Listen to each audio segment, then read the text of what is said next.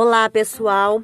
Meu nome é Luana e hoje a gente vai falar um pouco sobre a educação para surdos, a inclusão de alunos surdos. É, a educação para surdos é um tema que não é tão discutido diante da grande importância que tem é, na inclusão. Existe hoje um debate sobre dois sistemas de ensino que deve prevalecer, que é a educação inclusiva e o bilinguismo. No Brasil, Libras, que é a língua brasileira de sinais, foi reconhecida como língua oficial desde abril de 2002, sendo regulamentada. A língua portuguesa, então, passou a ser considerada a segunda língua na modalidade escrita pelos surdos. Hoje, a gente busca aqui apresentar traços característicos desses dois sistemas de ensino e a inclusão da comunidade surda. A Política Nacional de Educação Especial prevê que devem ser sempre discutidas formas de inclusão da comunidade surda. A ideia é sempre matricular as pessoas surdas de acordo com seus diferentes graus de surdez no ensino convencional, o ensino é, regular.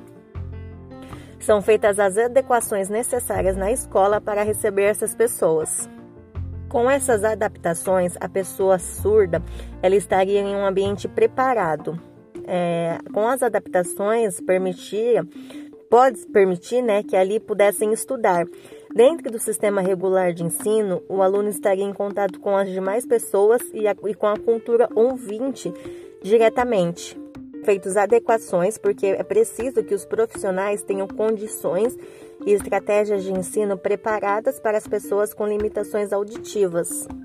Dentro desse contexto, surge a proposta de oferecer ambiente de ensino preparado e com outra abordagem, que é a educação, as escolas bilíngues. Ou seja, nas escolas bilíngues brasileiras ensina-se Libras como a língua primária dos surdos e o português oral escrito, junto, né? É tudo atrelado. É, e esse português é a segunda língua que os alunos irão aprender.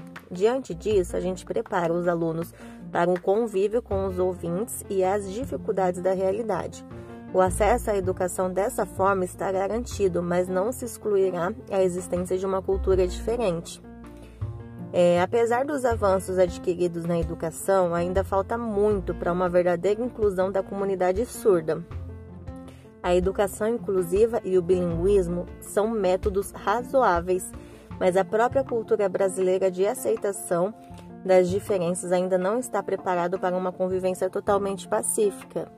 Hoje existe o Setembro Azul, que ele foi é, escolhido porque reúne datas marcantes para a comunidade de surdos, é, diante da relação histórica com os ataques sofridos pelas pessoas com deficiência durante a Segunda Guerra. É, existe então hoje o Setembro Azul, que é comemorado dia 10 de setembro, o Dia da Língua Brasileira de Sinais, dia 23 de setembro, o Dia Mundial da Língua de Sinais, e 26 de setembro, o Dia Nacional do Surdo, e dia 30 de setembro, Dia Internacional do Surdo, e também Dia do Profissional Tradutor de Línguas de Sinais, né?